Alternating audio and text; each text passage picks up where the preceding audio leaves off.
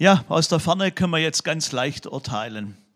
Eigentlich sind die ja ganz schön blöd, die Einwohner von Rackerstadt, oder? Was sind denn das für Leute in Rackerstadt? Sie müssten doch eigentlich nur aufs Gaspedal drücken und schon hätten sie die benötigte Power. Aber sind wir eigentlich wirklich besser wie die Rackerstädter? Sind wir wirklich besser wie die Rackerstädter? Vielleicht haben wir gerade ein bisschen geschmunzelt bei dieser ganzen Geschichte, die wir gerade gesehen haben.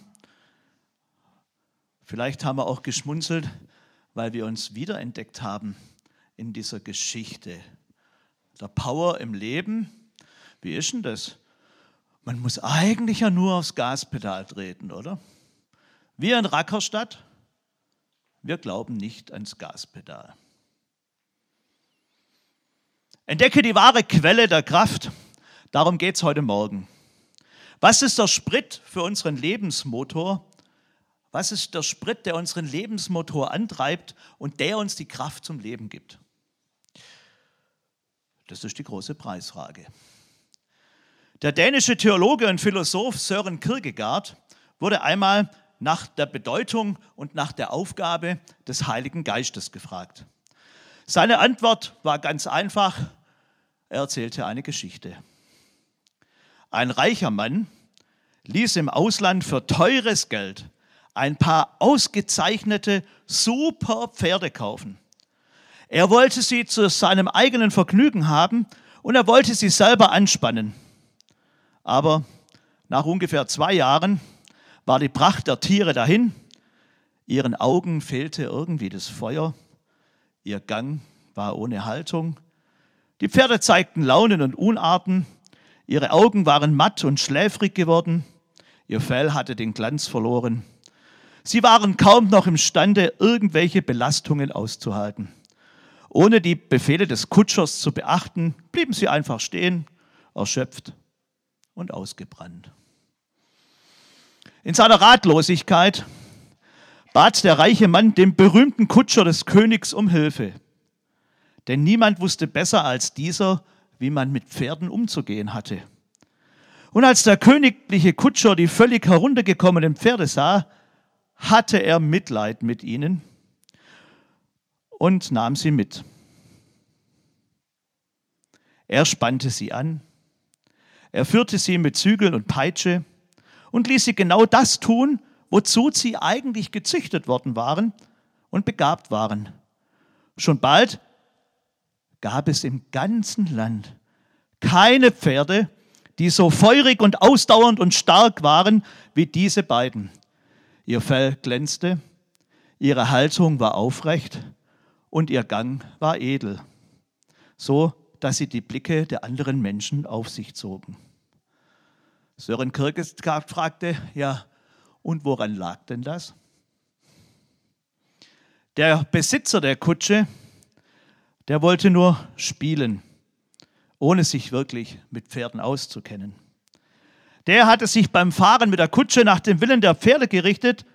Der königliche Kutscher aber fuhr mit den Pferden nach seinem Willen, Wissen und Geschick. Soweit diese Geschichte, die Sören Kierkegaard erzählt hatte. Ich glaube, so mancher Christ fühlt sich manchmal wie ein ausgelaugtes Pferd. Entschuldigung, dass ich dieses Beispiel verwende, aber manchmal habe ich den Eindruck, die Luft ist raus, der Glanz, die beeindruckende Haltung und die Freude im Leben sind weg. Wie konnte es nur dazu kommen, dass es sowas gibt? Was haben wir eigentlich falsch gemacht in unserem Leben? Sören Kierkegaard lässt uns wissen, es könnte sein, dass wir dem Heiligen Geist nicht wirklich Herrschaft über unser Leben gegeben haben, sondern noch lieber selber die Zügel in der Hand behalten haben. Man ahnt, dass es da eigentlich noch mehr gibt, dass da noch mehr drinsteckt, dass die Gaben, die Gott einen, in einen hineingelegt hat, gar nicht so recht zur Entfaltung kommen im persönlichen Leben, aber man ist ratlos und weiß nicht recht warum. Wenn Sie sich gerade in dieser Geschichte oder in diesen Sätzen wiedergefunden haben, dann könnte es sein, dass das heutige Thema besonders wichtig für Sie und für euch ist. Es beginnt die zweite Woche dieser besonderen 40 Tage, die wir miteinander erleben. 40 Tage Kraft tanken. Und uns hilft uns ein Held des Alten Testamentes, sich auf diese Tage einzulassen. Und er hilft uns, dass wir darüber nachdenken, wie es bei ihm war und wie es bei uns aussehen konnte. Mose. Ich habe vorher Held des Alten Testamentes gesagt. Wenn man so die Geschichte von Mose anguckt, er war kein Supermann. Nein, er war auch kein Held. Er war nicht mal als Held geboren. Er hat, wie jeder von uns auch lernen müssen, hat Fehler in seinem Leben gemacht und erkennen müssen, dass die Routinen des Alltags uns an die Grenzen unserer Möglichkeiten bringen.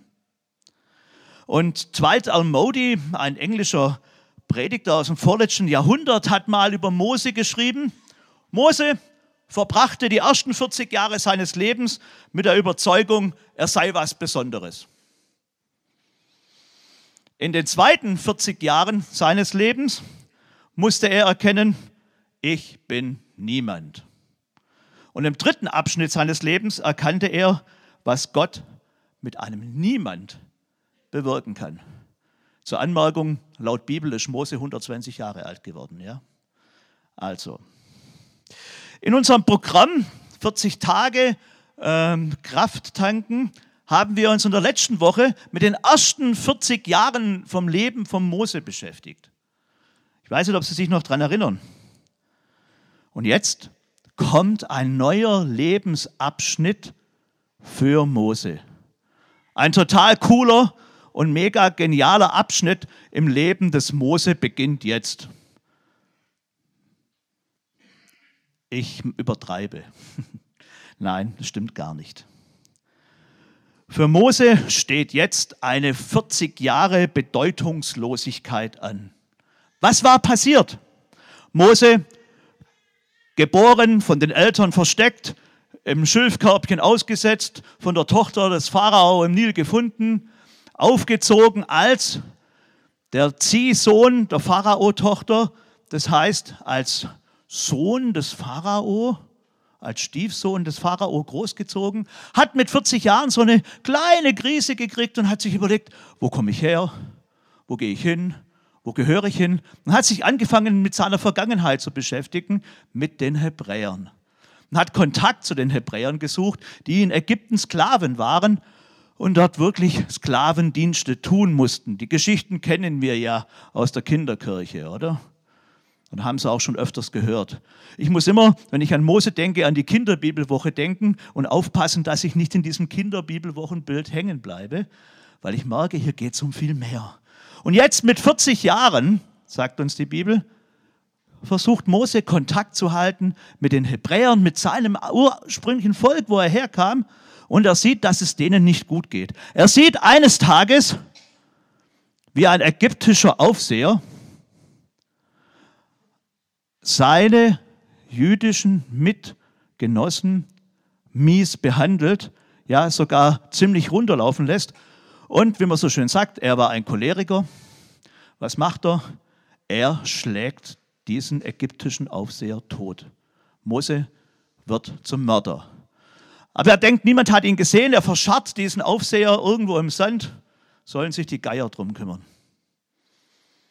Einen Tag später kommt er zu zwei Hebräern hinzu und sieht, wie die sich streiten und sagt, warum streitet ihr? Ihr seid doch Glaubensgeschwister. Warum macht ihr das? Und dann sagen die zu ihm, was willst du hier, Mose? Willst du uns auch totschlagen, wie den ägyptischen Aufseher? Und dann merkt er, oh, das hat doch irgendjemand mitgekriegt. Und dann spricht sich's rum zum Pharao, sein Ziehvater möchte ihn töten lassen und Mose muss fliehen. Weg weg aus Ägypten in ein anderes Land.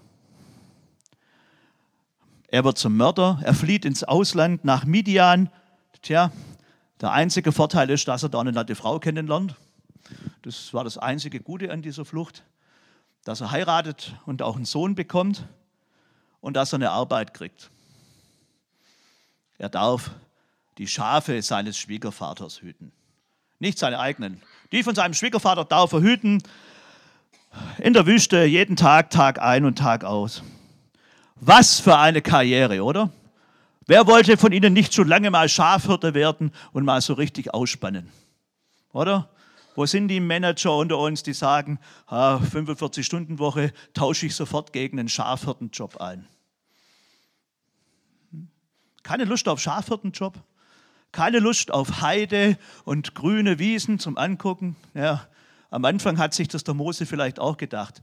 Aber stellen Sie sich mal vor, Sie müssen diesen Job 40 Jahre lang machen. Jeden Tag, Tag ein, Tag aus. Und nicht auf die saftigen Weiden der Ostalb zu gehen, nein, in die Wüste und dort Wasserlöcher zu suchen, die Schafe gegen wilde Tiere verteidigen. Naja, jeden Tag das Gleiche. 40 Jahre lang. Das einzige Spannende war für Mose, was hat meine Frau heute Abend für mich gekocht? Habe ich mir sagen lassen, ist für manchen Mann ja auch inzwischen das Spannendste, was er so in seinem Leben erlebt, oder? Was hat meine Frau heute Abend gekocht? Heißt es auch, Schatz, dein Essen steht im Kochbuch Seite 24?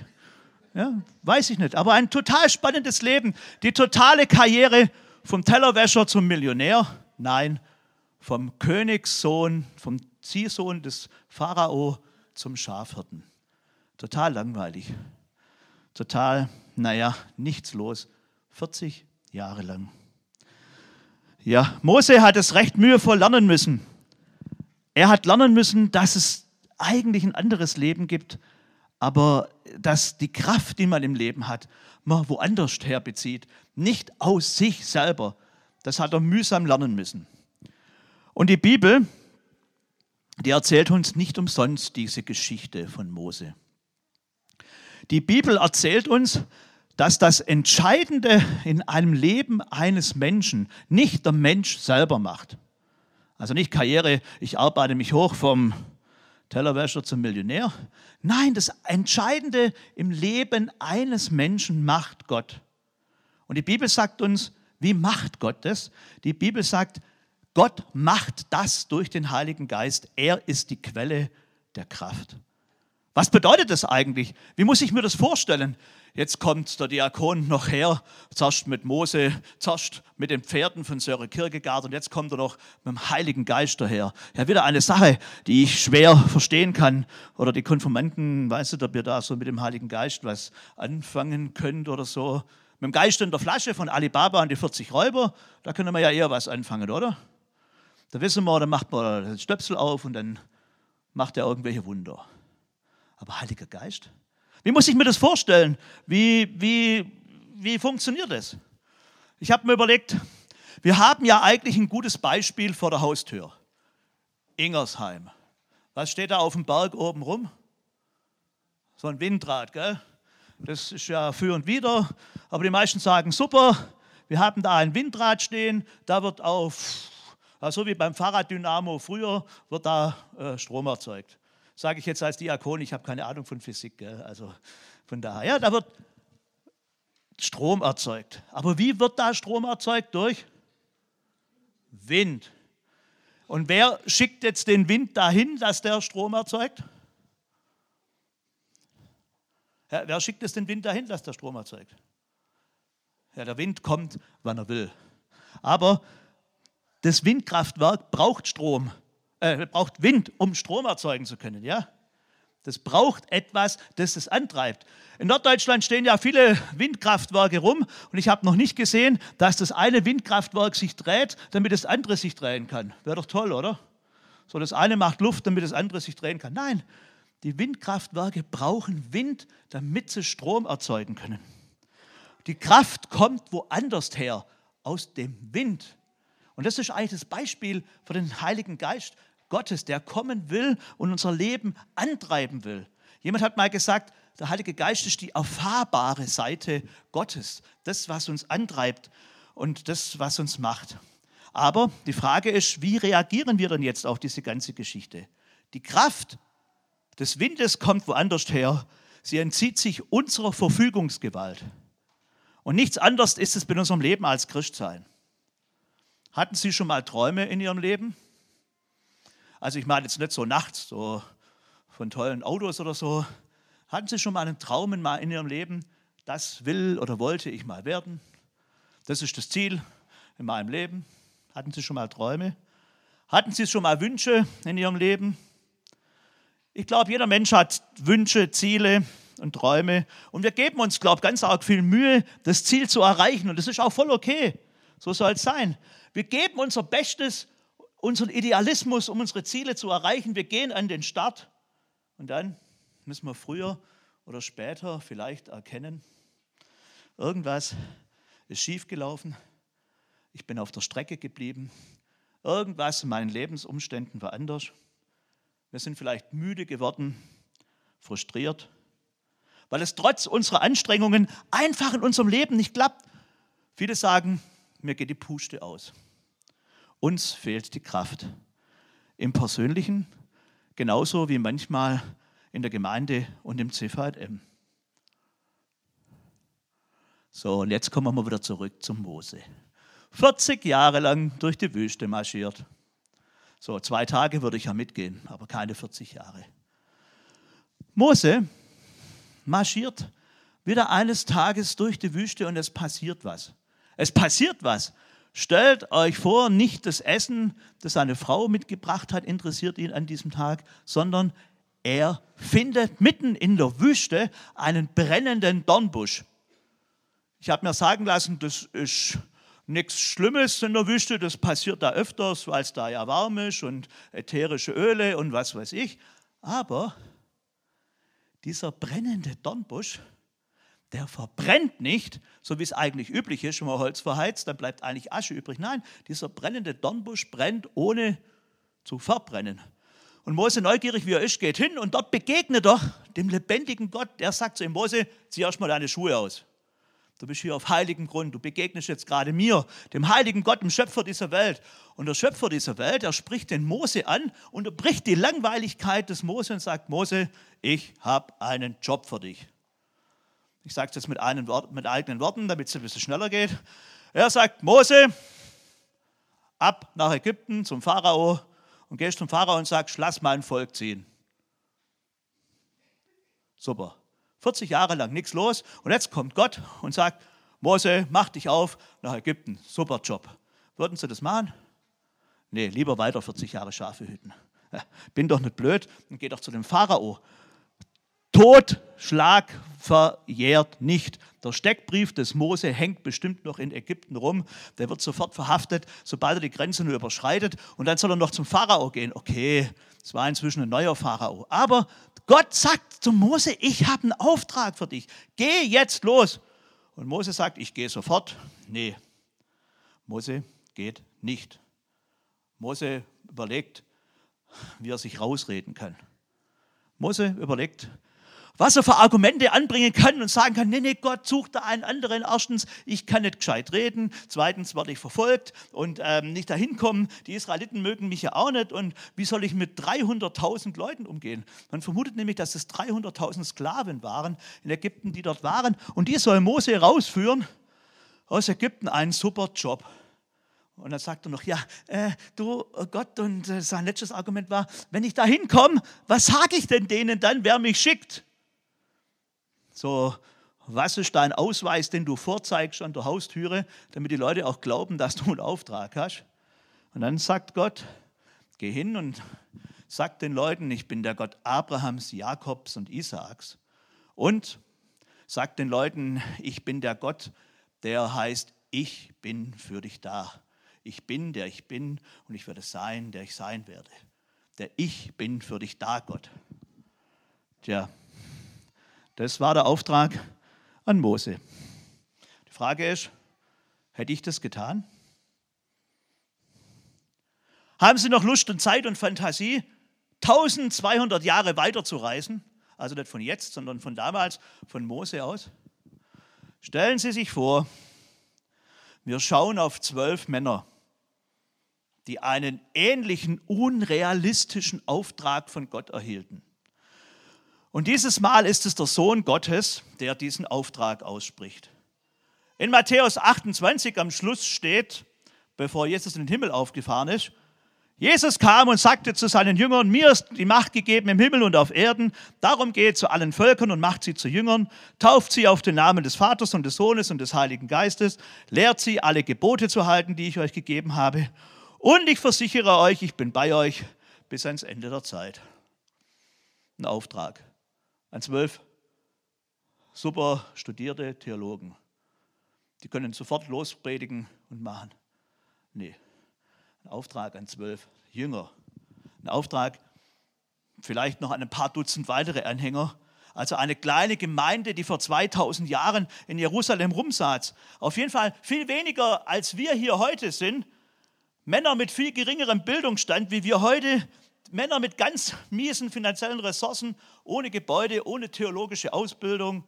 Sie haben gerade mal drei Jahre Jüngerschaftsschule gemacht bei Jesus und so ein paar Kurzzeitpraktikas, wo sie unterwegs waren. Tja, das ist eigentlich alles gewesen. Und jetzt, diese kleine Gruppe bekommt von Jesus einen Auftrag, der nicht weniger umfasst wie los, geht los, verkündet mein Wort und macht was. Und jetzt kommt die Parallele zu unserer Mose-Geschichte. Die Jünger sagen auch, jawohl, Jesus, weil du das sagst, machen wir das.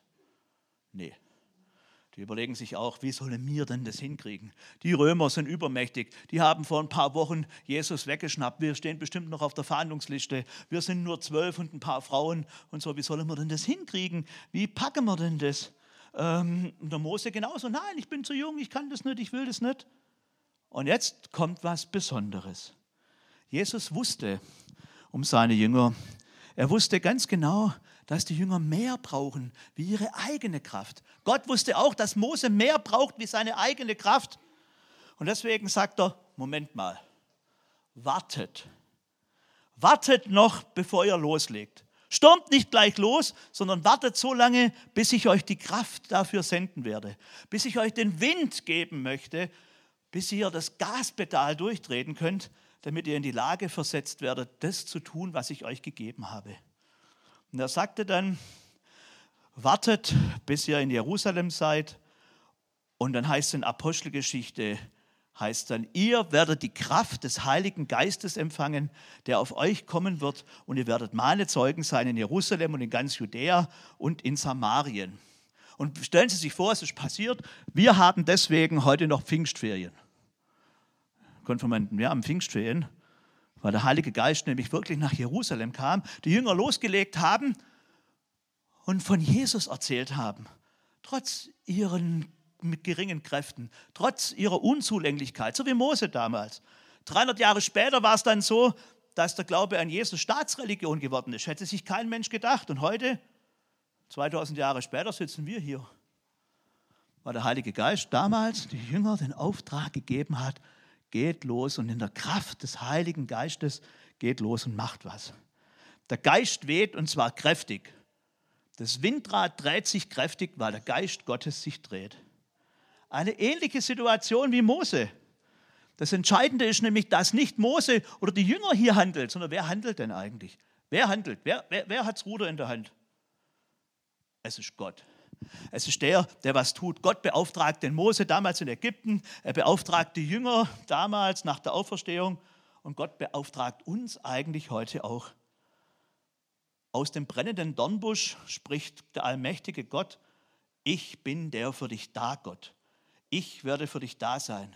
Und zu den Jüngern sagt er, ihr werdet die Kraft des Heiligen Geistes empfangen, der auf euch kommt. Wir heute streiten uns lieber drum, oder in manchen christlichen Gruppierungen streitet man sich drum. Heiliger Geist, hm, wie ist denn das? Die evangelische Landeskirche sagt, es gibt ihn, aber ja, so arg betonen wir den bei uns nicht. Die charismatische Bewegung sagt, der Heilige Geist ist das Wichtigste, was man im Leben braucht. Und äh, da gibt es noch ein paar andere, die kommen auch so zurecht. Ja? Die Frage, und was ist mit uns? Wie leben wir da eigentlich damit? Manchmal habe ich den Eindruck, dass viele Christen denken, der Heilige Geist ist so ein Wellness-Programm. Wellness, damit kann jeder was anfangen, oder? Sie wissen, was Wellness ist. Duzi, duzi, ihr, ihr geht's gut, eingepackt in warmen Tüchern, gucke ich in den Sonnenuntergang. Das ist Wellness, meiner Seele geht's gut. Ja? Manch, manche Leute denken, der Heilige Geist ist auch sowas. Nein, der Heilige Geist ist nicht sowas. Jesus sagt, ihr werdet den Heiligen Geist empfangen, die Kraft Gottes, der auf euch kommen wird, und ihr werdet meine Zeugen sein, heißt da. Das heißt, wir sollen das nicht für uns haben, sondern wir sollen von ihm weitererzählen. Wir sollen von dem, was wir erfahren haben, weitererzählen. Das ist eine Zusage und eine Verheißung, die Gott uns geschenkt hat. Und wie war es bei dem Mose? Mose bekommt aus dem Dornbusch heraus einen Auftrag und Gott sagt, ich gehe mit dir mit. Mein Geist wird dich begleiten bei deinem schwierigen Job. Und es ist so. Aber jetzt muss ich noch was sagen. Und das ist mir beim Vorbereiten dieser Predigt wichtig geworden. Und ich hoffe, dass ich jetzt niemand auf den Schlips trete. An dieser Stelle, wo es darum geht, ob wir wirklich uns inspirieren lassen von diesem Wind Gottes, von diesem Geist Gottes, da entscheidet sich unsere persönliche Zukunft. Und gleichzeitig entscheidet sich da auch die Zukunft unserer Gemeinde, eines jeden Einzelnen von uns. Ob wir eine Gemeinde sind, wo der Heilige Geist zu Hause ist und erlebbar ist, hat immer was mit der Bereitschaft zu tun, ob ich mich zur Verfügung stelle, ob ich den Wind Gottes auf mich wirken lasse. Wenn wir das Geschenk des Heiligen Geistes ignorieren, weil wir damit nichts anfangen können, dann setzen wir meiner Meinung nach alles aufs Spiel. Dann haben wir am Ende vielleicht ein schönes Gemeindehaus und eine tolle Kirche, aber kein echtes Leben darin, weil der Heilige Geist vor verschlossenen Türen steht oder besser gesagt vor verschlossenen Herzen steht. Veränderung geschieht in unserem Leben wo wir den Heiligen Geist wirken lassen. Wenn der Mose ein verschlossenes Herz gehabt hätte, dann hätte er gesagt, schön, ich habe das Naturwunder brennender Dornbusch jetzt auch erlebt, wäre zu seiner Frau heimgegangen und hat gesagt, was hast du heute gekocht? Und sein Leben wäre ganz normal weitergelaufen. Nein, er hat sich von Gott ansprechen lassen und der Geist Gottes war mit ihm und er hat sich antreiben lassen. Das war der Sprit für ihn. Das ist die wahre Quelle der Kraft eigentlich. Nicht, dass er jeden Tag aufgestanden ist und in die Wüste massiert ist. Für Mose hieß es damals Schluss mit Wüsten, Schafe und idyllischen Familienleben, stattdessen Aufbrechen nach Ägypten. Und für uns heute? Ich weiß es nicht. Ich denke, wenn wir dieses göttliche Prinzip vernachlässigen, dass Gott uns die Kraft seines Lebens geben will, wird sich bei uns wird bei uns etwas passieren. Völlig unbemerkt, scheinbar harmlos verändert sich unser geistliches Leben und es hat eine, Erfolg, äh, eine Folge in unserer Gemeinde. Unser geistliches Leben erlahmt, wenn wir den Geist Gottes nicht wirken lassen. Denken wir an den Kutscher von den Pferden in der Anfangsgeschichte. Wenn wir das vernachlässigen, dass wir Gott das Raum, Geist Raum geben, dann dreht sich zunehmend alles um uns selbst. Wir werden kritisch und gehen auf Distanz. Wir erleben nur noch wenig mit Gott. Stille Zeit, Bibellesen wird zur mühsamen Pflicht. Der Gottesdienstbesuch inspiriert mich nicht mehr, wird zur bloßen Gewohnheit. Es passiert nichts Spannendes mehr in meinem Leben. Wir schieben dann das gerne auf das Gemeindeprogramm, auf den Diakon, der schlecht predigt. Und wir verlassen die Gemeinden und gucken, ob irgendwo anders einer besser predigt oder schönere Musik stattfindet. Wenn wir kein Herz haben für den Heiligen Geist. Und um das geht es eigentlich, dass wir heute Morgen lernen von Mose und von den Jüngern, dass wir ein offenes Herz haben für den Heiligen Geist. Und darum geht es eigentlich, dass wir unser Leben öffnen, um den Geist Gottes wirken zu lassen. Letzte Woche haben Sie ja einen Tee bekommen, ja, am Schluss vom Gottesdienst. Das war ja ein Krafttee. Hat jemand ausprobiert? Hat niemand ausprobiert? Niemand. Äh, das war nicht nur zum Angucken, das war zum Benutzen. Also zwei hatten ihn ausprobiert. Hat er gewirkt, der Krafttee? Oder musstet ihr nur öfters aufs Klo gehen? Hat er gewirkt, der Krafttee? Ist das wirklich die Kraft, die in uns wirkt? Lügt die Werbung uns was vor? Die Bibel lügt uns nichts vor. Die Bibel sagt, wenn ihr den Geist Gottes in eurem Leben wirken lasst, das ist der Sprit. Das ist das Gaspedal. Das ist das, was die Pferde wieder glänzenden Augen gibt. Und das ist das, was euch vorantreibt. Jetzt ist natürlich so, dass wir oder dass auch ich mit diesem Heiligen Geist so nichts anfangen konnte. Und da war die Frage, wie funktioniert denn das? Und ich habe gemerkt, in der Apostelgeschichte kam sogar der Apostel Paulus in eine Gemeinde und die hat er gefragt, habt ihr schon mal was vom Heiligen Geist gehört? Und alle sind begeistert, ja, natürlich, gesagt, nein, stimmt gar nicht. Die haben gesagt, hä, Heiliger Geist, was ist denn das? Und der Paulus kam und hat ihnen ganz neu von dieser Kraft Gottes erzählt, die Vorschub geben will, die einfach da sein will. Und deswegen stehe ich heute Morgen auch hier und möchte Sie ermutigen. Der Heilige Geist ist vielleicht eine Sache, von dem Sie noch nie viel gehört haben oder wo Sie nichts damit anfangen können. Aber der Heilige Geist ist die Kraft Gottes, die erfahrbar ist und die für Sie da sein will. Und deswegen, wenn wir uns öffnen dafür, dann haben wir Kraft, die die wirklich wahre Kraftquelle ist. Das ist der richtige Sprit für unser Leben. Und Mose hat gemerkt, nicht auf mich, Herr, sondern auf dich kommt es an. Dir will ich vertrauen und auf deine Verheißung hin will ich tun, was du von mir willst. Veränderung geschieht, wenn wir den guten Geist Gottes Raum geben in unserem Leben. Das, was wir zu geben haben, reicht nicht. Wir haben unser Leben nicht im Griff. Bei Mose kam es doch meistens ganz anders als gedacht, geplant oder gewünscht. Gott erspart uns ungute Erfahrungen im Leben nicht. Er gibt uns sogar die Freiheit, eigene Entscheidungen zu treffen. Doch wir wissen, Gottes Liebe zu uns hört niemals auf und die Begegnung mit dem lebendigen Gott verändert uns. Er will uns den Heiligen Geist als Sprit für unser Leben schenken. Und die Frage ist, willst du das annehmen? Lasst uns das Gaspedal nutzen in Steinheim und nicht so blöd sein wie die Leute in Rackerstadt. Lasst uns das Gaspedal nutzen, den Heiligen Geist, um zu guten Pferden im Stall Gottes zu werden. Amen.